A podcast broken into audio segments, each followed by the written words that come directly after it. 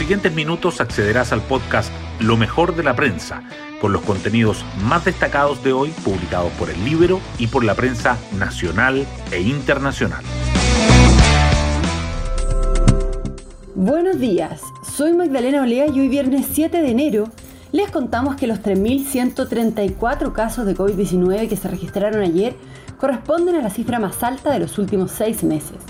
La diferencia es que en julio de 2021 los pacientes con ventilación mecánica eran muy superiores a los de hoy, una situación que se repite en el número de fallecidos. De ahí la importancia que cobran las vacunas para bajar la posibilidad de caer hospitalizados. Y en esa línea se entiende el anuncio del presidente Sebastián Piñera sobre el comienzo de la vacunación con la cuarta dosis a partir del 10 de enero. El mandatario participó en el informe del MinSal y por la noche comió con representantes de Chile Vamos. Lo que se puede entender como la ceremonia del adiós, en la cita, emotiva según consigna hoy la prensa, se abordó el legado y el futuro de la coalición. Las portadas del día. Los diarios abordan diferentes temas. El Mercurio destaca que la definición de vicepresidencia de la Convención tensiona a los sectores de izquierda y derecha. La tercera resalta que el fisco gastó 600 millones de dólares para contener los precios de bencinas en 2021. Diario Financiero subraya que la Superintendencia de Pensiones prepara el terreno para la pensión garantizada universal, oficia a las AFP para el pago del beneficio y el Libero remarca que se duplican los decomisos de drogas en el año más violento de la macrozona sur. Hay más informaciones relacionadas con la convención en la primera página del Mercurio. La expresidenta Bachelet afirma que el movimiento social ha permitido que los límites que hubo en el pasado ya no lo sean.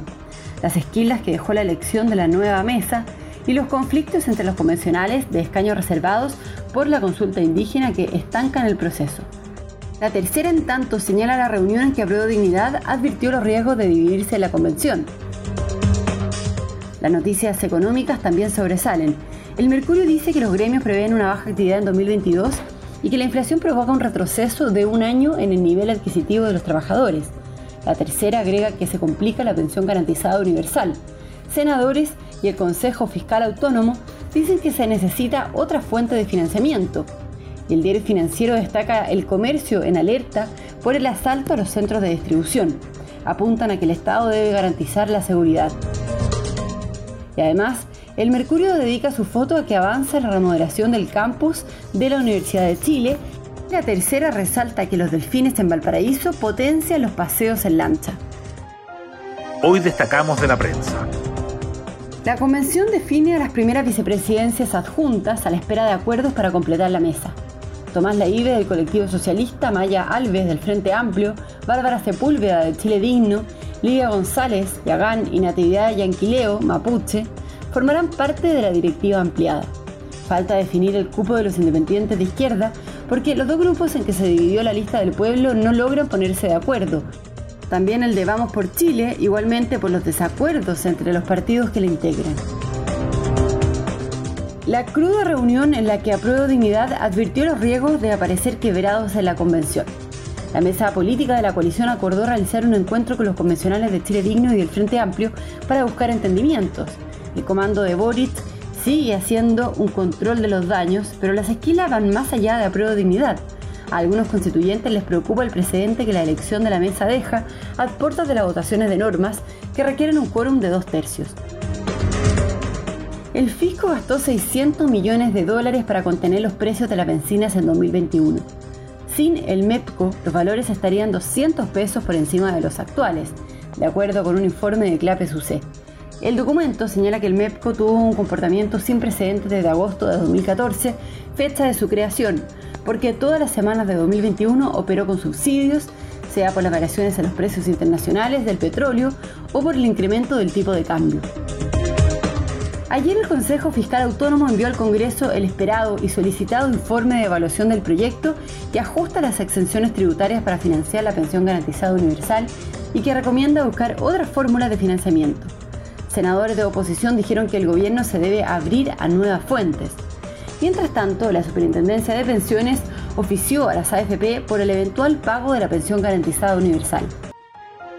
Otras noticias. En una cita realizada en su casa junto al comité político y a los líderes de Chile Vamos, el presidente Piñera le agradeció a los miembros de la coalición el apoyo que recibió durante su segunda administración. Se habló de los puntos críticos que tuvo el gobierno, así como de sus logros. Tras una cita con Boric, la presidenta de la democracia cristiana Carmen Frey aseguró que su partido no será oposición al gobierno. Dijo que van a colaborar en todo aquello que los une y aclaró que no han venido con una lista de cargos ni de condiciones.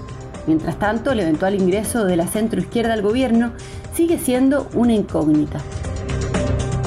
Los casos de COVID-19 saltan a máximo de seis meses y la segunda dosis de refuerzo partirá el lunes.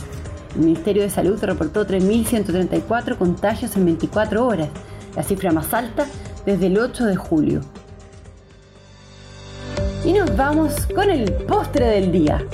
El Consejo de Monumentos Nacionales aprobó la solicitud para declarar como monumento histórico la casa donde creció Jorge Tailier, autor de El Árbol de la Memoria, construida entre 1951 y 1952 en el casco histórico de la comuna de Lautaro. Bueno, yo me despido, espero que tengan un muy buen fin de semana y nos volvemos a encontrar el lunes en un nuevo podcast, Lo mejor de la prensa.